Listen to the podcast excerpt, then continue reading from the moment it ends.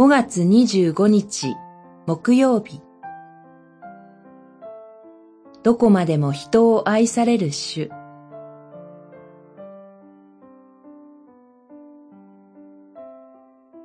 ヨナ書四章。私がこの大いなる都、ニネベを惜しまずにいられるだろうか。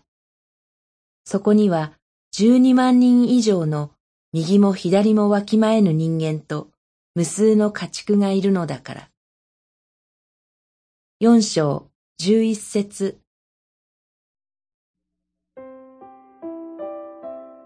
ヨナは神のご命令通りにニネベの町に行って、悔い改めのメッセージをしました。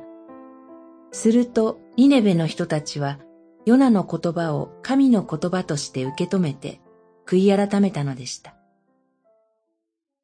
すると、ヨナはこのことが大いに不満でした。イスラエルの民を憐れむのが神であり、違法人であり敵であるアッシリアの都ニネベの人たちを神が深く憐れまれるのをよく思わなかったのではないかと思います。しかし、この時神は不満を抱くヨナを直ちに裁くこともせず、また見捨てることもされませんでした。むしろヨナに問いを発するのでした。お前は怒るが、それは正しいことか、と。ヨナはこの問いに答えようとしません。神はヨナのために、トウゴマの木を生えさせ、生活を快適にされましたが、次の日には、トウゴマの木を枯れさせます。神は、一本のトウゴマを惜しむヨナに、大勢の人たちの命を惜しむことは当然のことではないか、とヨナを諭します。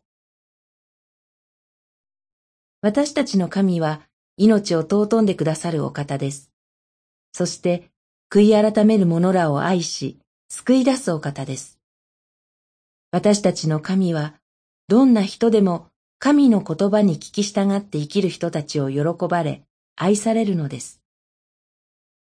神に愛されている私たちは、愛なる神を褒めたたえましょ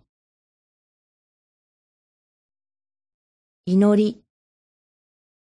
主よ、神の深い愛を感謝いたします。どうか私たちにもあなたの愛をさらに注いでください。